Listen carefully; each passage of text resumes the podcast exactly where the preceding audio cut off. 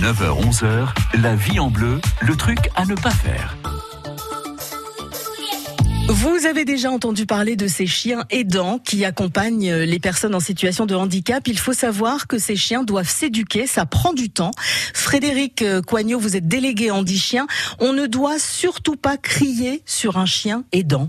L'éducation des chiens aidants, en règle générale, elle se fait selon un principe qu'on appelle le renforcement positif, c'est-à-dire en fait une méthode assez douce, euh, au travers de laquelle on va encourager le chien à faire des choses bien et à abandonner les mauvais comportements. Et ça, ça se fait en étant voilà doux avec notre chien. En fait, on crie jamais sur euh, sur euh, sur un sur un chien pendant son éducation. Euh, donc après, on crie pas plus, on crie pas plus dessus, quoi.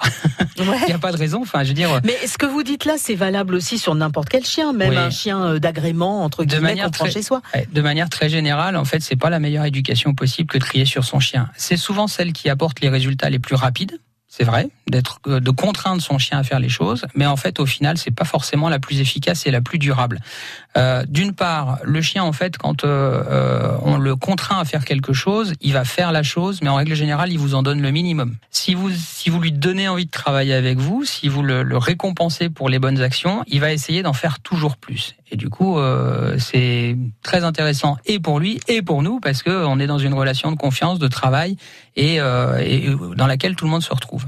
Et deuxième euh, deuxième chose, c'est que si vous contraignez un chien en permanence, notamment dans les phases d'éducation des chiens aidants, et que après le chien n'a plus cette contrainte-là, c'est le meilleur moyen pour que en fait euh, il fasse plus qu'on lui demande. Ah oui. Et comme malheureusement il y a beaucoup de bénéficiaires, euh, je pense notamment aux personnes à mobilité réduite, euh, qui euh, qui ont très peu de voix. Enfin, il y en a plein hein, qui qui parlent tout juste, par exemple, ou qui n'ont aucune mobilité au niveau des mains pour contraindre leur animal à, se pousser ou à se déplacer ou autre. Euh, comme on a ce genre de choses, ben le chien, une fois qu'il est remis à son bénéficiaire, ben, il a vite compris que ah bah je suis plus contraint à faire quelque chose, je ne le fais plus. Donc c'est vraiment pas un bon une bonne méthode que ouais, ce soit pour les de générer du stress aussi euh, chez l'animal. Stress pour l'animal et stress pour le, la personne. Hein. Le, les maîtres qui travaillent en permanence en, en, hurlant sur leur chien, en règle générale, sont des gens qui sont extrêmement stressés. Et en fait, le fait, euh, c'est une belle école de patience, l'éducation canine, parce que ça apprend justement à, à, à prendre sur soi, à, à, gagner en patience. Et quand je disais tout à l'heure, je schématise un petit peu et je caricature en disant qu'il faut euh, ignorer les mauvais comportements du chien, mais c'est un peu ça. Hein.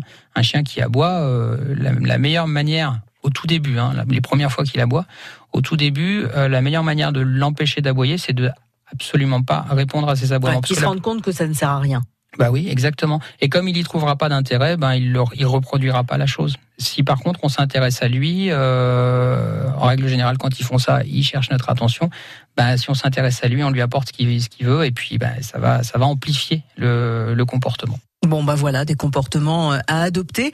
Le truc à ne pas faire et tous ceux de la semaine dernière sont à retrouver sur euh, francebleu.fr.